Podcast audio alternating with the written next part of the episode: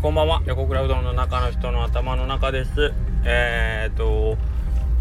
ね、えー、昨日言ってた通り8月最後の、えー、週末でまあ割とちょっとおとなしめでやっぱりあの、ね、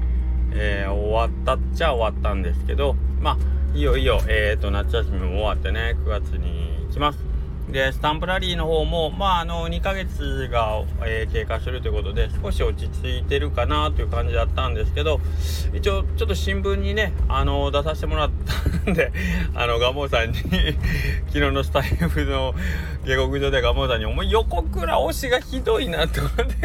言われてなんかスタンプラリーの終わりにお前横倉横倉みたいに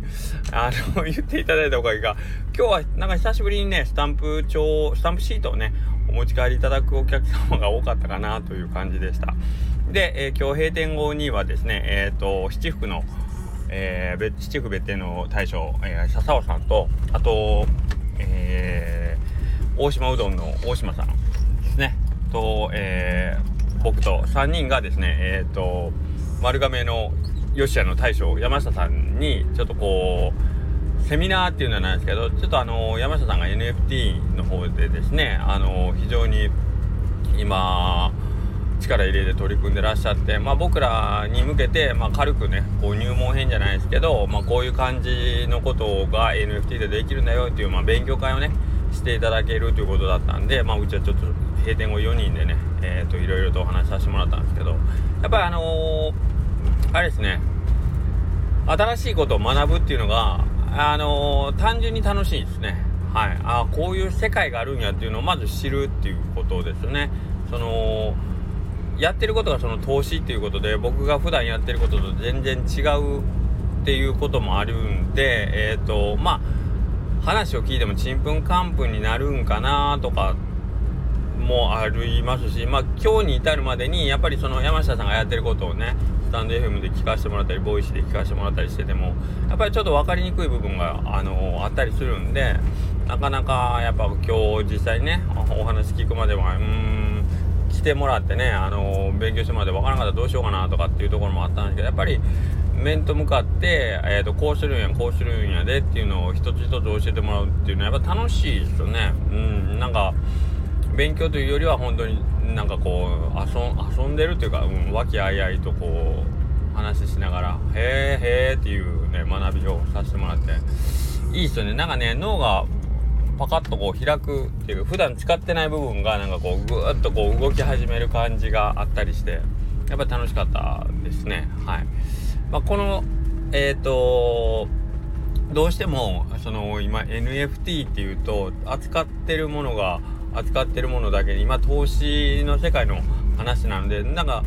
フォーカスがそっちのお金のことであったりそのね経済のことに目を向けるとなんとなくその自分から程遠いようなもんに感じてしまうんですけどやそのやってること取り扱ってることっていうのは自分の世界を広げるっていう大きいくくりで見るとやっぱりあのワクワクしたりする部分の方が大きいのであのー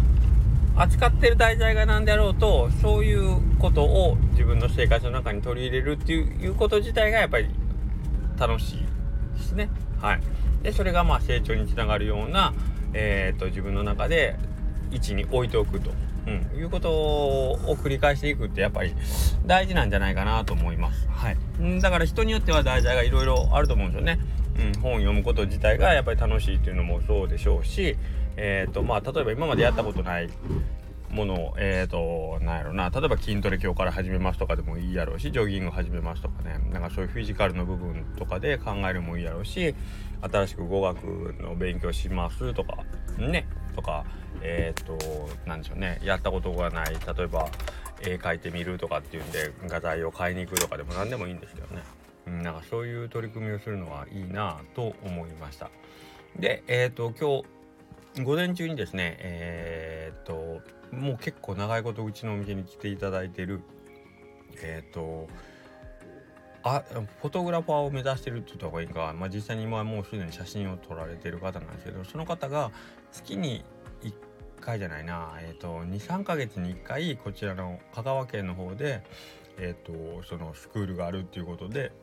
そのスクール開催の期間中の時だけ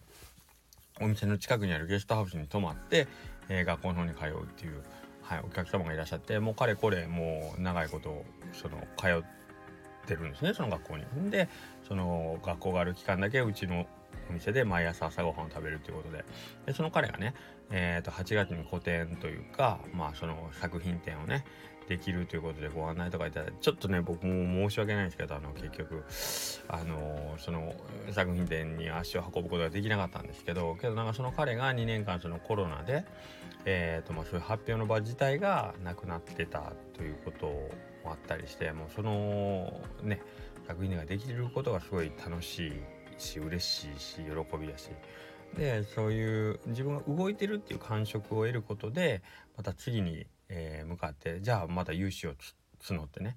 えーと、僕ら自体僕らだけでもなんかそういう発表の場を設けれるような取り組みがあのこの先に見えてるんですとかっていう話を聞くとねなんかやっぱいいなと思いますね。うん、あのやりたくてもできない環境であったりする中でですねやっぱりこうやってあの、うん、全く新しいこと僕のようにね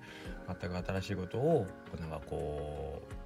学ばせてもらえる場をね今回も山下さんがそれもわざわざ高松の方まで来てですね仕事終わりにねでそういう勉強会をしてくれるとかっていうので、まあ、ありがたいなと思って、うん、なんかそうやって夢中になれることであったり夢中になるためのものをなんかこう自分で探しに行ってる人っていうのはやっぱり一緒にいててどんどん刺激もらえるんでね。はい。なんか今日はなんか一日を通してねなんかそういうのをいろいろ見させていただくことができてねいい一日だったなと思っております。まあ、皆さんもなんかこうこここれって年齢は本当関係ないと思うんですよね僕も45歳とかでなんかどっちかっていうとうんと僕の周りにはそういう人少ないんですけどえっ、ー、とまあ話を聞くとやっぱり40歳から何かを始めるとかもあらかた今までの人生で経験したことをがその悪い方になんかこう自分の限界を決めるというか世界をこう固めてしまってることの方が多いんじゃないかなと思ってます。幸いにして僕本当にそういう人が少なくてですねみんな割と積極的に今自分がやってることが種まきであって将来につながると考えたり今から、えーと、僕はこういう風になっていきたいんだっていう風に、えーと、きちんとそのゴールイメージを持ってそこに向かってきちんと努力できる人がですね、えーと周りに揃ってるんでありがたいんですけどなんかそういう年齢を理由にチャレンジすることをやめたりえー、自分の限界を決めてしまったりするっていうのは非常にもったいないなと思ってますんで、えー、と皆さん一緒に、あのー、燃え上がっていこうと思いません？あのその自分の取り組みであったりチャレンジが成功するとかしないとかにフォーカスすると